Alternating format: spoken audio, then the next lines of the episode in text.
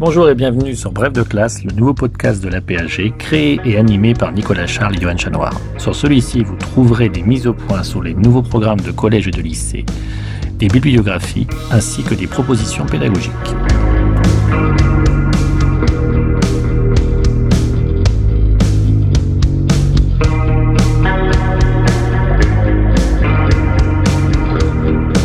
Bref de classe, une émission en deux parties. Tout d'abord, une présentation par un spécialiste des grands enjeux du thème au programme, puis ensuite un personnage et un document représentatif de la période.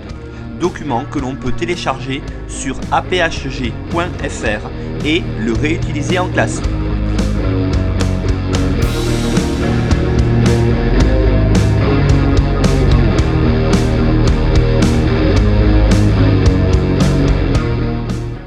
Bonjour à tous et bienvenue dans Bref de classe où je reçois aujourd'hui Pierre-Marie Delpu. Bonjour Pierre-Marie.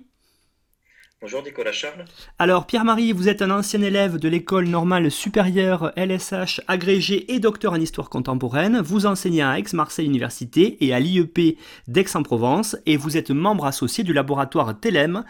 vous êtes un spécialiste de l'Italie méridionale au XIXe siècle. Vous êtes intéressé à Naples et au Mezzogiorno entre le XVIIIe et l'unité italienne. Vous avez fait de nombreux travaux qui portent sur la martyre révolutionnaire et sur les formes d'autorité populaire en révolution. Donc vous avez fait de nombreuses publications que l'on mettra sur le site apag.fr et je trouve que vous êtes tout à fait indiqué pour euh, nous présenter euh, le chapitre du programme de première qui s'intitule La France et la construction de nouveaux États par la guerre et la diplomatie entre 1848 et 1870, d'autant plus que vous avez aussi rédigé euh, ce chapitre-là pour une collection de manuels du, de lycée.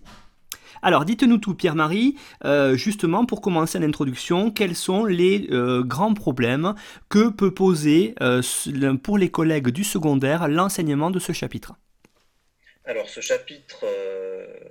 a pour intérêt en fait de mettre au centre de la réflexion la question nationale qui est une des thématiques fortes de l'histoire politique du XIXe siècle. Telle qu'elle est formulée euh, en plaçant au centre de sa réflexion la France et en la, présentant comme,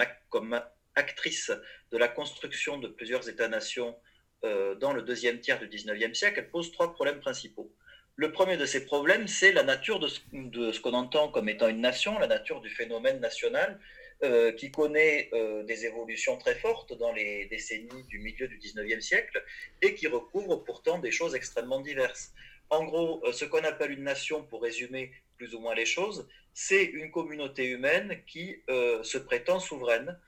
sur un espace politique. Après, la question est de savoir ce qu'on définit précisément comme étant une nation. On a deux principales définitions qui s'opposent et qui font l'objet d'un important débat en 1870, au moment de la guerre de 1870-1871, sur laquelle on reviendra probablement. Ce débat euh, formalise en quelque sorte euh, deux conceptions de la communauté nationale, dont l'une est, entre guillemets, objective, celle qui est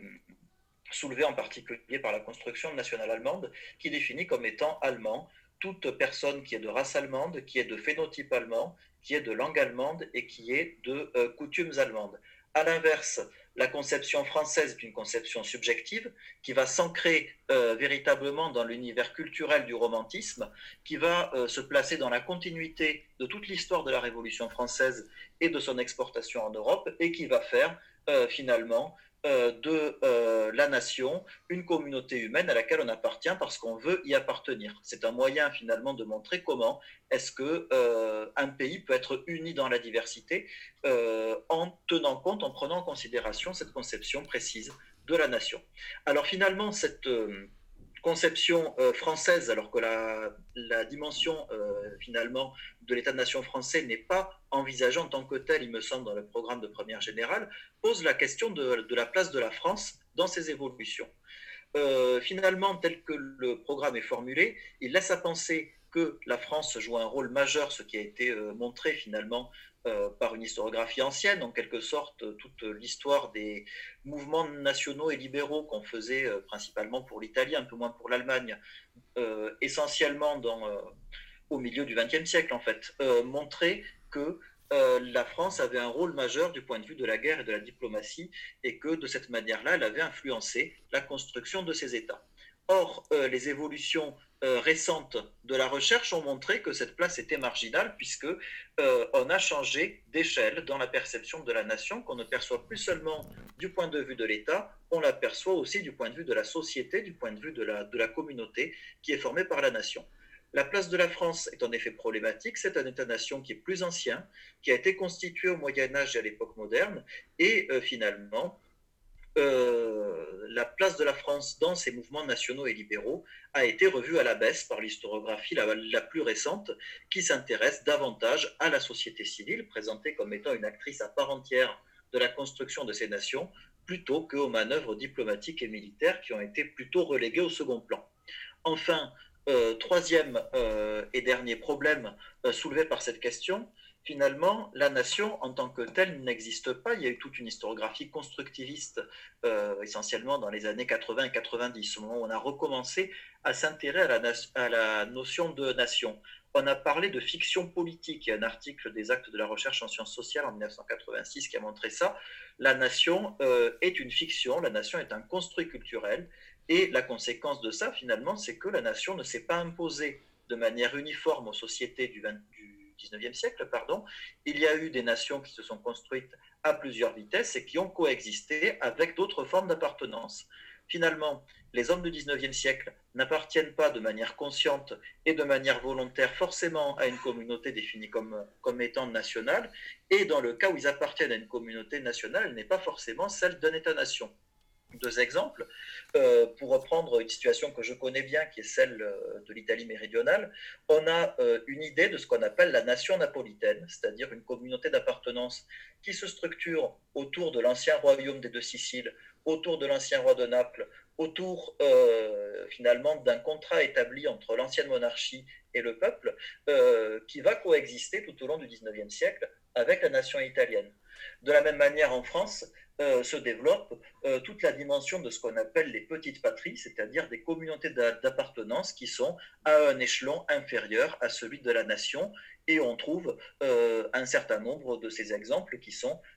par la suite, au moment de la Troisième République, développés et intégrés au discours nationalisant qui est porté essentiellement par l'école et par l'État.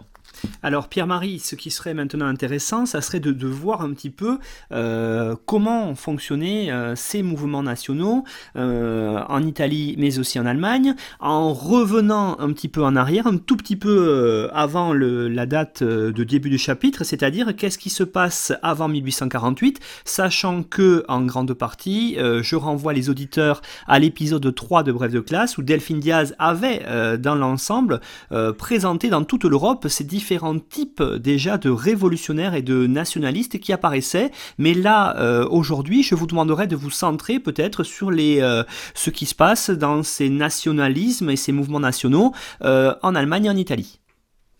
Alors, ce qui est important de voir, et c'est ce qui justifie en quelque sorte votre question, c'est le fait que les mouvements nationaux sont antérieurs à 1848. Ils ont été amorcés dans la première moitié du 19e siècle et ils ont précédé euh, ce qu'on appellera plus tard les nationalismes, euh, qui se développent plutôt, on va dire, dans le, deuxième et surtout le dernier tiers du 19e siècle. Les mouvements nationaux se sont nourris euh, des Lumières qui ont connu des avatars dans, dans, chacun des États européens. Ils se sont nourris du patriotisme qui a été renforcé par les guerres de la Révolution et de l'Empire, et ils se sont cristallisés autour d'un certain nombre de facteurs identitaires qu'on va retrouver tout au long du XIXe siècle. C'est le cas de la langue, c'est le cas de la culture, de l'histoire, des coutumes, de la religion, qui ont donné lieu à un patrimoine écrit qui a été formalisé par des hommes de lettres. Alors les mouvements nationaux qui se sont construits à partir du début du XIXe siècle se sont appuyés sur ce substrat culturel, qui est un substrat, on l'a dit, construit, euh, et qui ont relevé cependant de scénarios divers. Alors, si on prend le cas de l'Italie, on a une stratégie qui relève de l'indépendance par rapport, euh, si vous voulez, à une puissance dominante, qui est l'Autriche. Cette stratégie d'indépendance euh, précède la construction de l'État-nation et elle est portée par la société civile. En Allemagne, la logique est plus ou moins inverse, puisqu'on a d'abord une politique économique qui va être impulsée par la Prusse, et qui va s'appuyer sur des outils qui sont formés à partir du Congrès de Vienne. C'est le cas de la Confédération germanique en 1815, c'est le cas de l'Union douanière du Zollverein en 1833, qui est partie de l'action des États, ce qui montre bien qu'on a deux stratégies qui sont plus ou moins différentes et qui partent pour l'une donc de la société civile, pour l'autre de la société politique. Alors ces constructions nationales dont on a ici que les deux exemples les plus connus finalement, puisqu'il y en aurait d'autres, on pourrait, euh, on pourrait intégrer à ce tableau un certain nombre d'autres États européens. À la veille des révolutions de 1848, ces constructions nationales vont se préciser. En Italie, on voit se construire un mouvement national qui va être centré euh, tout au long des années 1840 autour de la religion et de la papauté. On profite du fait d'avoir un pape euh, à partir de 1846 qui s'appelle Pie IX, qui va être favorable, euh, ou en tout cas qui ne va pas être hostile, euh, si vous voulez, à la construction nationale de l'Italie et au mouvement patriotique porté par un certain nombre de libéraux italiens. Et tout ce mouvement va être qualifié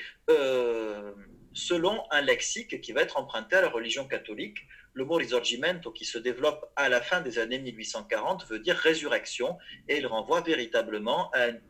univers christique. Il est un moyen de montrer que la nation italienne, à laquelle on va rechercher des origines très anciennes, on va la faire remonter euh, au Moyen Âge, voire à l'Antiquité. Si vous voulez, c'est l'idée de la troisième Rome. La première, c'était celle de l'Antiquité, la deuxième, celle des papes, et la troisième, c'est celle euh, qu'on essaye de, construire et qui serait finalement celle des patriotes italiens. Il y a l'idée que on cherche à faire ressurgir une nation italienne euh, qui serait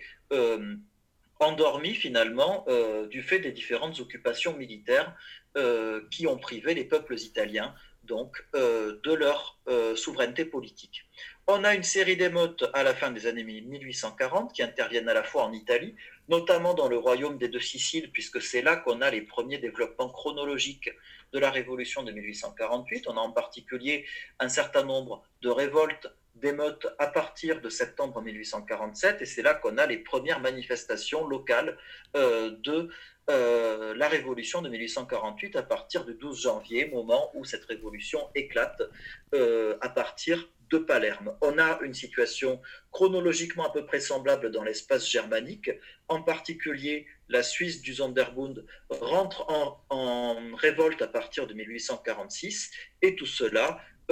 conduit finalement à une vague révolutionnaire qui va euh, se faire de manière connectée, qui va réunir les États européens les uns avec les autres et qui fait que la construction des nations va s'inscrire dans un univers fondamentalement transnational. Il y a une phrase d'un livre d'Anne-Marie Thiès qui est dans la bibliographie que je t'ai donnée,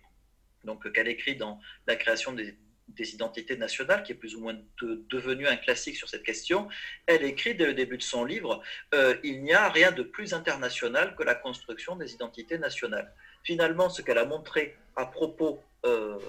si vous voulez, de la construction culturelle de ces nations, ça vaut aussi à propos de la construction des mouvements nationaux et de la construction des États-nations qui procèdent euh, d'un certain nombre de solidarités, d'un certain nombre de connexions, d'un certain nombre de liens euh, entre des mouvements nationaux et des liens que ces derniers peuvent avoir avec euh, des États-nations qui sont un peu plus anciens, comme c'est le cas de la France ou de la Grande-Bretagne. J'en profite pour faire une remarque. On insiste dans, ce programme-là sur la place de la France de manière un petit peu euh, anachronique par rapport à l'historiographie actuelle. Euh, il aurait été intéressant d'inclure à cette réflexion-là la Grande-Bretagne, qui joue un rôle central finalement dans l'aide qui est portée aux mouvements nationaux et libéraux. En particulier, la Grande-Bretagne joue un rôle important dans la réalisation de l'unité italienne, puisqu'il y a un intérêt très vif tout au long des années 1850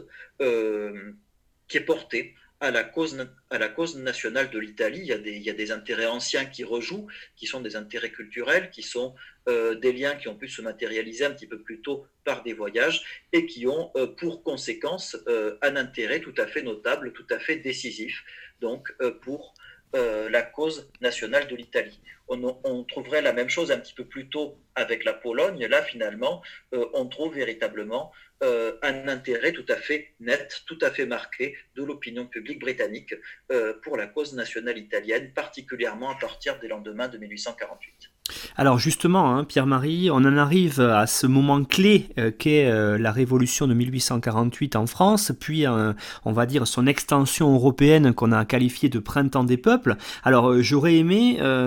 peut-être pour justement voir cette entrée-là dans le programme, qu'on voit comment à partir de 1848, il y a une certaine propagande française qui construit un mythe, j'allais dire, du messianisme révolutionnaire et national. Alors, euh, on pourrait repartir pour expliquer cela de l'expression euh, traditionnellement utilisée pour désigner ces mouvements. On a très longtemps parlé de mouvements nationaux et libéraux, précisément parce qu'ils associaient la construction euh, des nations, qu'elles prennent ou pas la forme de construction politique formalisée, qu'elles prennent ou non la forme d'État, avec l'affirmation des libertés politiques et économiques. On est à un moment où ce qu'on appelle le libéralisme associe forcément la dimension économique à la dimension politique. Et finalement, ces révolutions de 1848, qui sont communes à la quasi-totalité des États italiens et allemands, elles ont pour particularité finalement d'associer les deux en faisant le lien entre les revendications nationales et les revendications libérales. L'une des, idées les, des idées les plus importantes qui reviennent, c'est euh, la construction de l'indépendance qui va se faire dans le cadre de régimes constitutionnels qui peuvent être ou non des monarchies. Par exemple, dans le cas de l'Allemagne, on a un certain nombre, euh, si vous voulez, euh, de principautés, de monarchies qui se réunissent sous la forme du Parlement de Francfort qui constitue le véritable premier Parlement national, alors qu'en Italie, dans un paysage national plutôt dominé par les monarchies, l'idée principale, ça va être d'imposer les libertés politiques au sein d'une monarchie en euh, promouvant finalement euh, le modèle de la monarchie constitutionnelle, on va avoir euh, un exemple qui va plutôt se fonder sur le, sur le modèle français, qui va être celui de la République romaine de 1848-1849. Dans ce cas, l'intégration nationale va être plutôt portée par la société civile et va relever de ce qu'on appelle la diplomatie des peuples, c'est-à-dire toute l'action que des citoyens ordinaires, que des sujets ordinaires peuvent engager pour pouvoir s'imposer comme étant des acteurs de l'ordre diplomatique européen dans la continuité d'un mouvement qui s'est euh, amorcé euh, principalement dans les années 1820 et 1830, qui s'est appuyé sur la presse, qui s'est appuyé sur la circulation d'hommes, et ainsi de suite. Alors, euh, la place de la France, là où elle est particulièrement intéressante dans ce processus-là, c'est qu'il y a eu toute une propagande qui, comme vous l'avez dit, a construit ce mythe du messianisme révolutionnaire et, national qui a été défini par un certain nombre de libéraux français. Je pense par exemple à Alexandre Dumas-Père en 1849 dans le journal Le Mois, la locomotive qui mène les peuples d'Europe vers la liberté. Donc on, réemploie cette métaphore ferroviaire qu'on employait très souvent à ce moment-là lorsqu'on voulait montrer quelque chose qui était moderne. C'est à peu près la même idée que développait Cavour lorsqu'il cherchait à faire valoir les chemins de fer en Italie entre 1846 et 1847. Autrement dit, on a en France un messianisme révolutionnaire qui va s'appuyer euh, dans les débuts de la Seconde République, donc qui, euh, émerge à partir de février 1848 et qui est dans ses premiers temps une république euh, qualifiée d'universelle, démocratique et sociale. Ces trois notions-là vont ensemble et la, dimension universaliste est extrêmement éclairante de ce point de vue-là, puisque finalement cette Seconde République va chercher à apporter de l'aide aux mouvements nationaux étrangers. Alors le cas de l'Italie, de ce point de vue, a particulièrement intéressé la gauche française, puisqu'il y a eu des liens très forts entre les républicains français, notamment Mazzini, qui a été euh, l'un des premiers euh, pères de la patrie italienne, euh, qui a eu une aura internationale importante en particulier à partir des années 1830. Il crée la jeune Italie en France en 1831, il crée la, jeune Europe en 1834 pour chercher à coordonner les mouvements nationaux étrangers, et finalement, en 1848, à un moment où Mazzini est une véritable célébrité politique européenne, Mazzini entretient des correspondances fréquentes avec des républicains français qu'il a rencontrés pour une partie d'entre eux en exil. Alors, euh, dès lors que la gauche française s'intéresse à la, question nationale italienne, euh, on va avoir un certain nombre de volontaires armés qui vont se diriger vers l'Italie et qui vont chercher à défendre plusieurs causes euh, qui sont menacées par l'adversaire euh, habituel de l'Italie, qui est à ce moment-là l'Empire d'Autriche. Alors c'est le volontariat armé qui est la principale manifestation de cette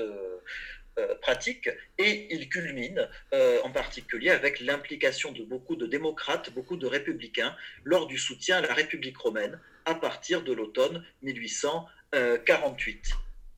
48. Alors justement, Pierre-Marie, euh, ce que j'aurais aimé savoir en est depuis le début du 19e siècle, Delphine Diaz l'avait montré sur, euh, vous l'avez un petit peu évoqué aussi, l'idée que euh, l'Europe occidentale soutient les mouvements nationaux en Europe. Alors on pense bien sûr au cas grec, avec notamment Lord Byron qui meurt à Missolonghi, mais ces mouvements-là, la Pologne notamment, sont très soutenus, que ce soit en France ou au Royaume-Uni. Alors qu'en est-il à partir de 1848 pour la cause italienne et pour la cause allemande? Alors, ces sympathies qui sont euh, finalement assez développées pour le cas de l'Italie, elles sont moins développées, ou en tout cas, n'ont pas forcément été très bien étudiées dans le cas de l'Allemagne, elles sont beaucoup plus restreintes en 1848 que celles qui ont pu exister euh, dans les premières décennies du 19e siècle en faveur des mouvements nationaux antérieurs. C'était le cas de la Grèce dont vous avez parlé, puisque euh, des conservateurs, des légitimistes, Chateaubriand par exemple, euh, s'étaient mobilisés pour la Grèce indépendante. Bon, il n'avait pas pris les armes, mais il avait pris la tête d'un mouvement de soutien, en particulier à partir de 1825, puisqu'il s'agissait de défendre précisément à travers le soutien à la Grèce, la culture antique et un combat euh, chrétien contre un adversaire qui ne l'était pas. Et euh, ce combat était souvent présenté comme une croisade. Alors, euh, en l'occurrence, après 1848, ces sympathies sont plutôt limitées à l'opinion de gauche, puisque on va voir se constituer en France des premiers mouvements de sympathisants mazziniens qui ne sont pas forcément très nombreux, mais qui sont quand même significatifs euh, chez ce qu'on appelle les démocrates, euh, et dans une moindre mesure, à partir de 1848, des premiers mouvements garibaldiens, donc qui vont être extrêmement embryonnaires, qui ne vont pas avoir l'ampleur qu'ils auront dans les années 1850 et surtout 1860, euh, mais tout ça montre un véritable intérêt qui est porté à l'Italie, qui s'attache autant au prestige des hommes, finalement il s'agit d'incarner l'action de ces mouvements nationaux à travers des figures d'hommes, à travers des figures de patriotes. On est à un moment où on s'intéresse beaucoup à ce qu'on appelle les contemporains célèbres. On en fait des dictionnaires euh, au milieu du 19e siècle. On consacre à ces contemporains célèbres une certaine attention qui passe aussi et surtout par les médias. Et finalement, euh, tout ça réinvestit euh, des mécanismes qui sont antérieurs à 1848 et qui se sont appuyés sur des circulations, en particulier le rôle d'influence des exilés, beaucoup d'exilés italiens qui sont présents par exemple en France euh, depuis les années 1820 et surtout 1830, dont Mazzini a été l'un des plus significatifs. Alors justement, hein, il y a une évolution là aussi euh, qui est due à l'évolution politique de la République, de la Seconde République en France. Hein. c'est euh, l'attitude du pouvoir en France par rapport à ces euh, mouvements nationaux. Alors je pense notamment, bien sûr, on passe d'une certaine bienveillance à une certaine, on va dire peut-être répression. Est-ce qu'elle est due, par exemple, à l'arrivée de Napoléon Bonaparte, de Louis-Napoléon Bonaparte en tant que président? Pourquoi y a-t-il eu ce changement d'attitude? Alors qu'au départ, vous l'avez bien montré, euh, la France était plutôt bienveillante. Alors à partir de juin 1848, et c'est encore plus le cas à partir de l'hiver 1848, la Seconde République connaît une évolution euh, conservatrice qui aboutit euh, finalement à l'élection à la présidence de Louis-Napoléon Bonaparte. Alors cette évolution conduit la Seconde République à changer, à changer d'attitude par rapport aux mouvements nationaux étrangers et va passer finalement de ce qu'on peut appeler un soutien plutôt bienveillant à une attitude répressive euh, qui se voit en particulier à travers l'expédition de Rome de l'automne 1849 qui met fin euh, à la République romaine et qui va contribuer à restaurer le pouvoir temporel du pape sur les États pontificaux, euh, puisque toute cette zone qui allait de, la, mer Tyrrhénienne jusque finalement à l'Émilie-Romagne actuelle était sous la domination politique de la papauté. Tout ça euh, n'est pas propre à la France et euh, tout ça relève d'un contexte, d'une évolution qui va toucher plus largement les États européens qui ont connu la révolution de 1848. L'ensemble de ces États connaît euh, un virage conservateur, à l'exclusion peut-être du Piémont-Sardaigne dont on aura l'occasion de reparler par la suite, qui va conduire à mettre à l'écart dans chacun de ces États les anciens soutiens de la Révolution, on va avoir des campagnes d'épuration, on va avoir des campagnes de répression politique euh, qui vont considérer euh, un certain nombre de ces anciens révolutionnaires, de ces patriotes, euh, comme étant des factieux, comme étant des acteurs potentiellement séditieux. Ainsi, ce virage conservateur exclut euh, si vous voulez, de l'espace politique, les anciens soutiens à la Révolution et conduit à des reconfigurations. Un certain nombre d'entre eux, en particulier des Italiens et des Allemands, euh, se rendent en exil pour les uns en France euh, et surtout en Suisse et en Grande-Bretagne. C'est pour ça, encore une fois, qu'il aurait été intéressant d'inclure à cette question la Grande-Bretagne pour le rôle central qu'elle peut jouer finalement dans cette évolution européenne qui s'articule autour de l'avant et de l'après 1848. Euh, les sympathies pour les mouvements nationaux dans ce contexte vont connaître un repli de plus en plus fort vers la société civile. Alors elles impliquaient déjà pas trop l'État, elles vont se replier encore plus finalement sur des mobilisations citoyennes, à la différence de la Grande-Bretagne qui continue à, appuyer euh, par son appareil euh, politique et diplomatique un certain nombre de ces mouvements, ne serait-ce que l'Italie, qu'elle contribue à aider en amplifiant un certain nombre de causes politiques, comme c'est le cas des prisonniers politiques napolitains, comme c'est le cas euh, de l'affaire Mortaran en 1858, qui est une affaire médiatique euh, autour d'un enfant juif euh, qui est victime en quelque sorte du pouvoir répressif de la papauté. Et il y a finalement en Grande-Bretagne un certain nombre de, relais politiques, de relais parlementaires, voire de, de relais étatiques de ces sympathies populaires, relais qui n'existent pas en France. Alors justement, on, avance un petit peu, on arrive dans les années 1850-1860, et par rapport à ce que vous venez de nous montrer, euh, ce qui est intéressant, c'est qu'on va passer d'une construction nationale euh, qui va être maintenant récupérée par des États, c'est-à-dire qu'en fait, on va être sur l'idée de construction territoriale. Alors, euh, cette évolution, elle est liée euh, aux conséquences de 1848, aux conséquences de la Révolution. La tendance majoritaire va être à la répression des mouvements nationaux et libéraux, et dans ce contexte-là, deux monarchies, l'une qui se trouve dans l'espace allemand, l'autre dans l'espace italien, vont récupérer les constructions nationales allemandes et italiennes, précisément parce qu'elles sont en position de force à l'échelle donc euh, de la géopolitique allemande d'un côté, italienne de l'autre, c'est-à-dire la Prusse dans le, cadre, dans le cas des États allemands, le Piémont-Sardaigne dans le cas des États italiens. Le fonctionnement est à peu près le même. À chaque fois, on a un binôme qui est formé par un roi et un président de conseil dans le cas du Piémont-Sardaigne ou un chancelier dans le cas de la Prusse, qui va euh, donner finalement une garantie institutionnelle à la construction nationale et qui va imposer la monarchie comme étant l'un de ses acteurs principaux. De ce point de vue, euh, la, monarchie, la royauté va être l'un des supports autour desquels on va chercher à construire euh, finalement la nation.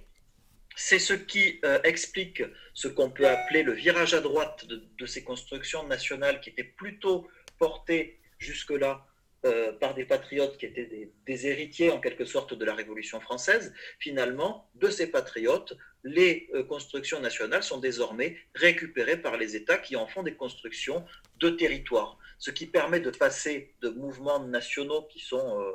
plus ou moins hétérogènes et qui sont véritablement des initiatives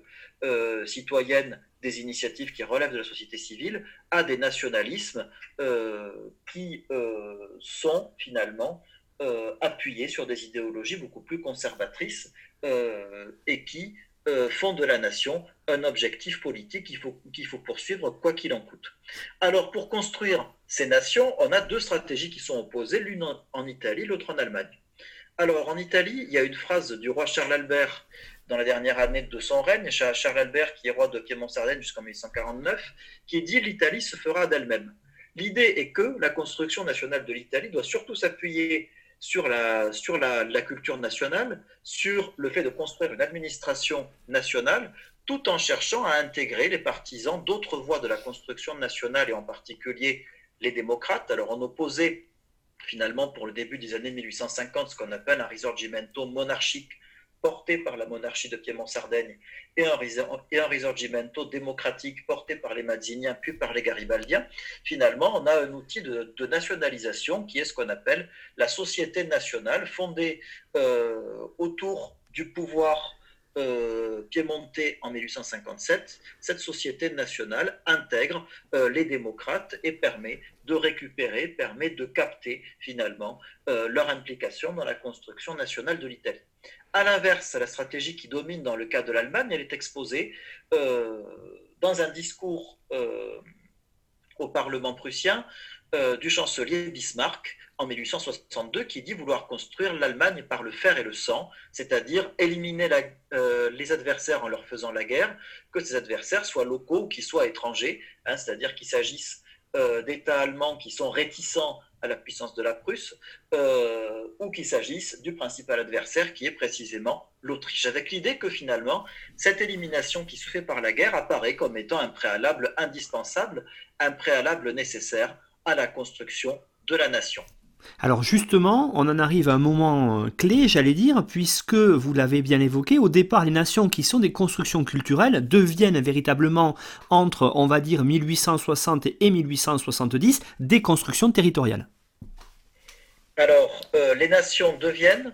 euh, du fait de l'imposition de ces, de ces deux puissances dans un espace qu'on a défini préalablement comme relevant d'une même appartenance, les nations vont, vont devenir des constructions territoriales qui vont supporter des projets politiques qui vont être ceux de construire des États-nations. Il va y avoir un discours qui va se développer, qui va faire partie finalement de toute cette histoire culturelle de la nation, qui va se renforcer dans les années 1850 et 1860, qui va décrire le paysage, l'environnement de la nation comme étant un, un environnement identitaire, comme étant un paysage identitaire, qui va trouver son prolongement dans des constructions territoriales qui vont se préciser tout au long des années 1860. En Italie, la délimitation des frontières va se faire au gré des annexions. On a toute une série de plébiscites qui va arriver à la fin de ce qu'on appelle la guerre d'indépendance de 1859-1860, c'est-à-dire que l'ensemble des États euh, qui ont été soumis finalement euh, par le Piémont-Sardaigne vont euh, devoir faire voter leur population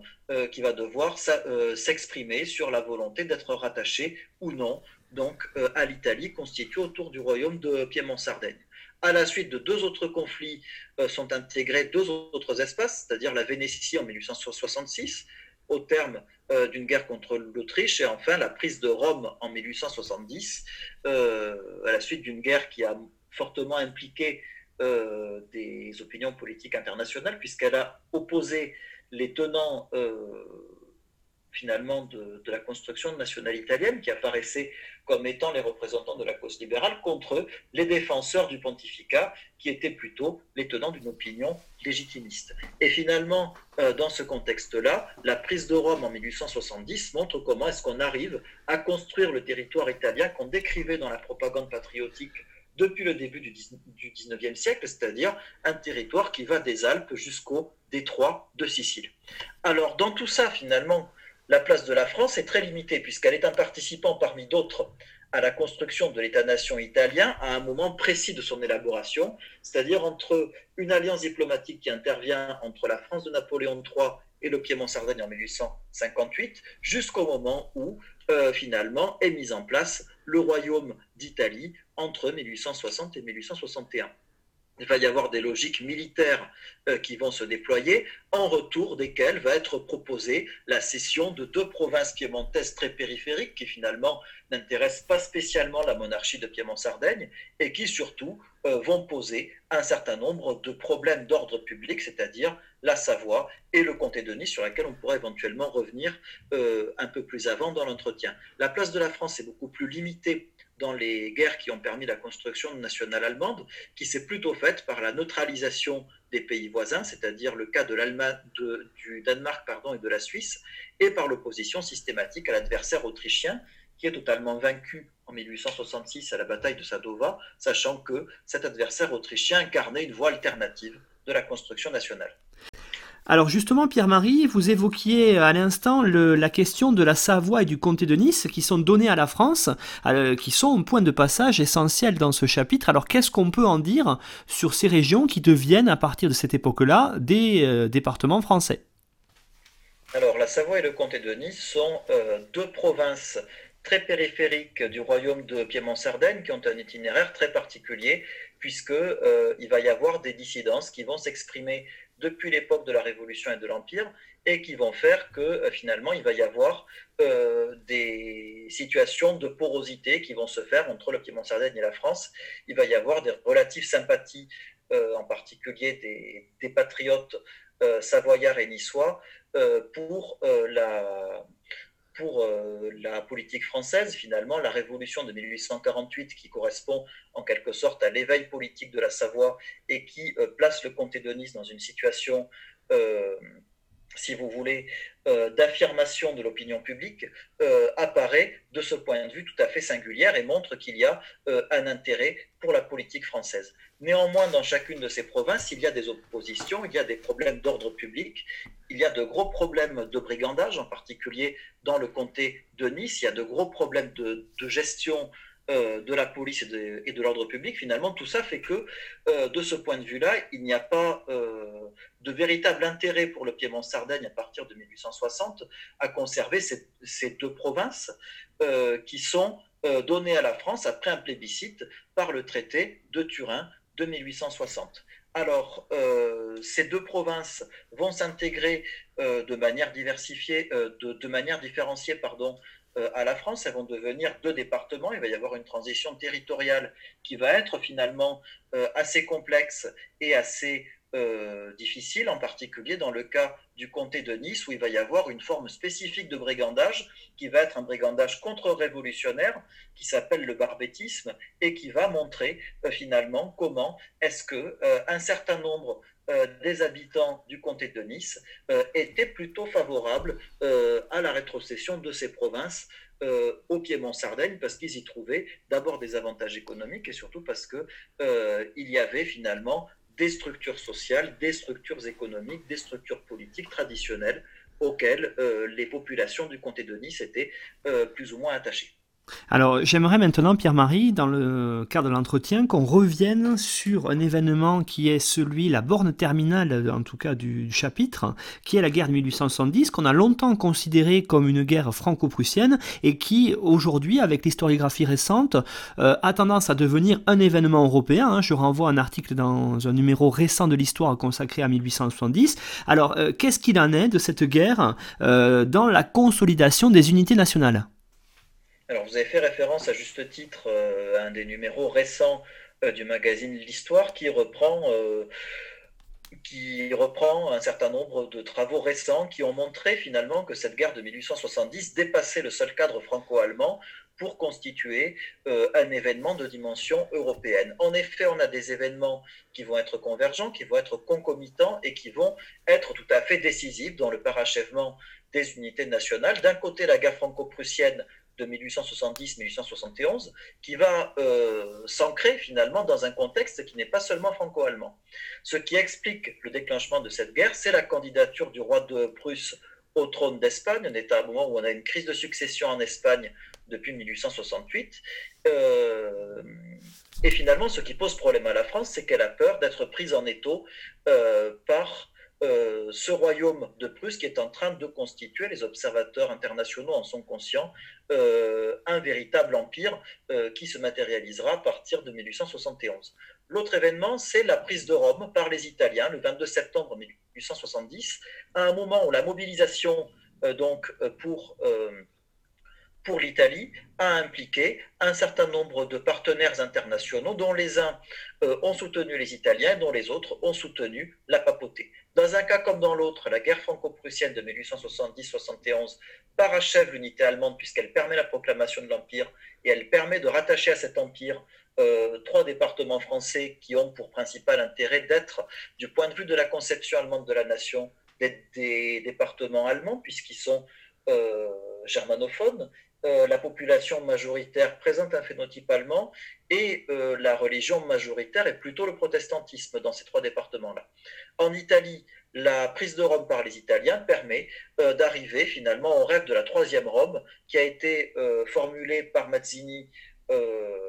plus tôt dans le XIXe siècle et qui permet finalement de montrer comment est-ce que la construction de la, de la nation italienne est bien une construction providentielle qui va se placer dans la continuité de deux constructions antérieures. D'abord la Rome euh, des Romains, puis la Rome des papes. Finalement, en replaçant la Rome euh, des patriotes italiens dans cette continuité, on arrive véritablement à établir le lien entre euh, finalement ces expériences politiques, ces expériences historiques qui vont justifier, qui vont légitimer la souveraineté nationale de l'État-nation italien. Alors oui, justement, moi ce que je, trouve intéressant là-dessus, euh, c'est de voir que cette guerre euh, de 1870, euh, finalement, ça a permis de, de, clôturer, de clore, vous l'avez très bien dit, la construction des États, mais qu'en est-il des nations elles-mêmes? On imagine bien qu'elles ne se sont pas faites en si peu de temps. Alors cette guerre de 70-71, va poser de manière concrète la question des appartenances nationales, alors que le fait national est devenu une grille de lecture de l'espace européen. On a un certain nombre de cartes euh, qui sont tout à fait évocatrices, qui commencent à paraître sous la forme de lithographie et qui sont assez amplement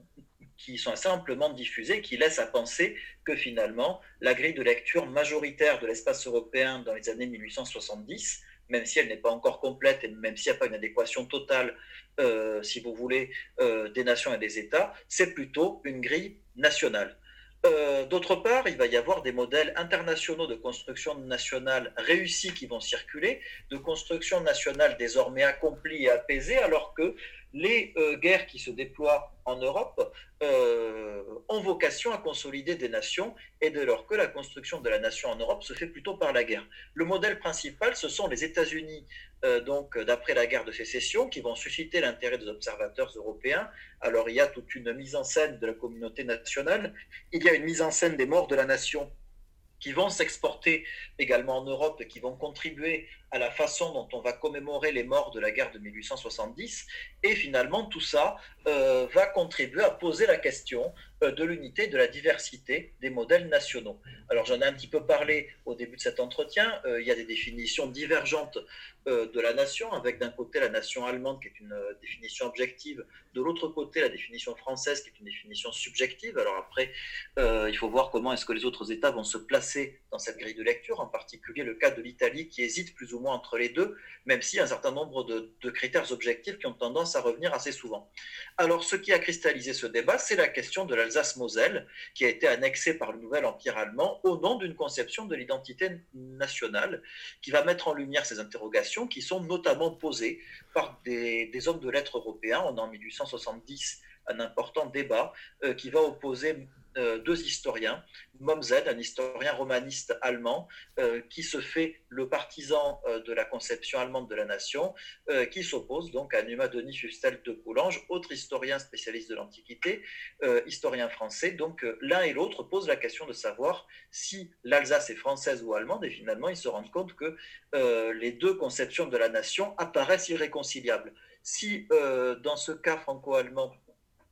ces deux conceptions de la nation sont liées finalement à la fois des traditions mais aussi à des intérêts. Euh, là où ces deux conceptions apparaissent un peu plus, euh, enfin se rejoignent davantage, c'est plutôt dans le cas de l'Italie où on a euh, une sorte, on, dit, on pourrait dire, de synthèse entre les deux puisque ces critères objectifs rejoignent une volonté de vivre ensemble qui s'est matérialisée par les plébiscites successifs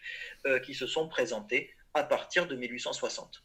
Alors, qu'est-ce que nous pourrions dire, Pierre-Marie, pour conclure euh, ce chapitre? Euh, Nous sommes en 1870. Euh, l'idée générale qu'il en ressort par rapport à ce que nous avons vu au départ sur la construction nationale. Alors, en 1870, les nations sont désormais, euh, en tout cas en Allemagne et en Italie, des constructions étatiques, mais elles ne correspondent pas forcément à des constructions sociales, il n'y a pas forcément d'adéquation euh, entre euh, la nationalisation des masses, comme on peut l'appeler à la suite de plusieurs travaux sur l'Allemagne, et la nationalisation des États. Euh, il y a une formule qu'a prononcée un patriote italien qui s'appelle Massimo d'Azelia en 1861, mais est encore d'actualité en 1870, qui dit L'Italie est faite, il reste à faire les Italiens. Finalement, ce qui fait que l'Italie reste à faire, et c'est aussi le cas pour l'Allemagne, c'est qu'il y a une forte conflictualité sociale, surtout en Italie, moins pour l'Allemagne, qui est consécutive à la construction des États-nations, dont l'autorité est parfois mal acceptée, en particulier dans les provinces périphériques. Il y a en particulier entre, 1800, entre 1860 et 1870 pardon, ce qu'on appelle en Italie la première guerre italienne, qui est la guerre contre les brigands d'Italie du Sud, qui défendent euh, finalement euh, l'état des choses antérieures qui était fondé sur euh, la souveraineté de la nation napolitaine, sur la place que des potentats locaux pouvaient occuper dans cette société méridionale et surtout sur euh, la souveraineté donc euh, du roi des deux Siciles, qui est maintenant un roi exilé euh, dans l'État de l'Église, donc dans l'État dominé par le pape. Alors en Allemagne, il y a des dynamiques conflictuelles moins fortes, mais il y a une politique de nationalisation des masses qui reste à engager. En Allemagne et en Italie, où cette politique s'appuie euh, sur la construction de l'histoire, elle s'appuie sur l'armée, elle s'appuie sur l'école, elle se fait autour des pouvoirs monarchiques qui deviennent véritablement les garants de ces unités nationales. La France, et ce sera le cas, et ça fait plus ou moins la transition avec les chapitres consacrés à la France de la Troisième République, la France va chercher, dès lors qu'elle est une république dominée par des républicains, c'est-à-dire à partir de 1879 et finalement le 14 juillet 1880 en est tout à fait significatif, euh, la France va chercher elle aussi à renforcer son unité nationale autour de l'État et en l'occurrence autour de la République, République qui va endosser dans le cas de la France le rôle qui est ailleurs celui de la monarchie. Pierre-Marie Delpu, on vous remercie. On rappelle que vous avez donné une excellente bibliographie qui complète et qui permet d'approfondir tous les thèmes autour de la nation, du nationalisme et j'allais dire des nationalités que vous avez évoquées dans ce chapitre-là. Cette bibliographie complète est disponible sur le site aphg.fr et on se retrouve dans la deuxième partie de l'émission pour évoquer un personnage majeur de l'unité italienne mais aussi de l'histoire européenne qui est Garibaldi. Merci Pierre-Marie.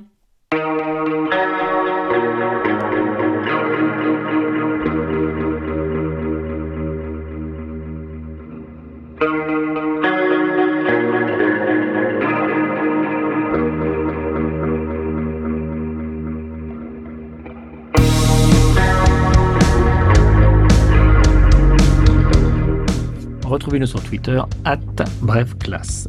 Tout le contenu de l'émission, la bibliographie, les documents exploités par l'auteur sont disponibles sur le site officiel de la PAG www.apag.fr.